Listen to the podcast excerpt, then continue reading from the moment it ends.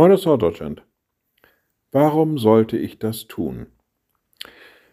Ja, man sucht für sich immer neue Begründungen, Hintergründe und auch Beweggründe, warum man bestimmte Verhaltensweisen an den Tag legen sollte, warum man bestimmte Dinge tun sollte, warum man sich auf Dinge einlassen sollte, was auch immer. Man sucht immer nach dem Warum. Warum sollte ich das tun? Naja, und manchmal, wenn man sich diese Fragen stellt, kommt man zu keiner befriedigenden Antwort. Und weiß dann einfach nicht mehr, ja, ich tue das wohl, aber ich weiß gar nicht so richtig warum.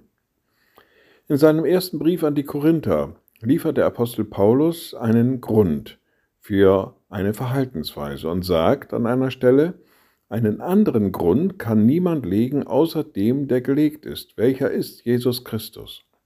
Also er bezieht sich in seinem Tun, in dem, was er lehrt, in dem, was er vorlebt, auch, bezieht er sich auf Jesus Christus.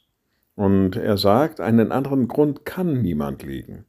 Und in der Tat, wenn man darüber nachdenkt, ist Jesus Christus der beste Grund, etwas zu tun, weil der wankt nicht, der wackelt nicht, der verändert sich nicht und gibt uns immer wieder neue Motivation, in seinem Sinne auch offenbar zu werden.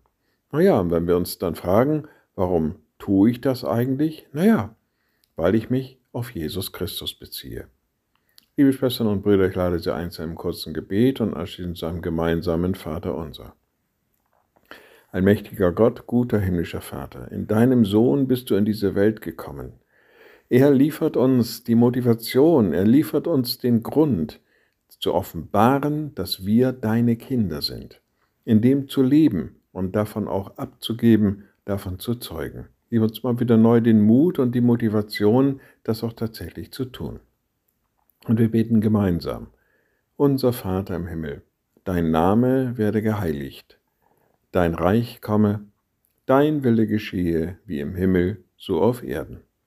Unser tägliches Brot gib uns heute und vergib uns unsere Schuld, wie auch wir vergeben unseren Schuldigern und führe uns nicht in Versuchung, sondern erlöse uns von dem Bösen, denn dein ist das Reich und die Kraft und die Herrlichkeit in Ewigkeit.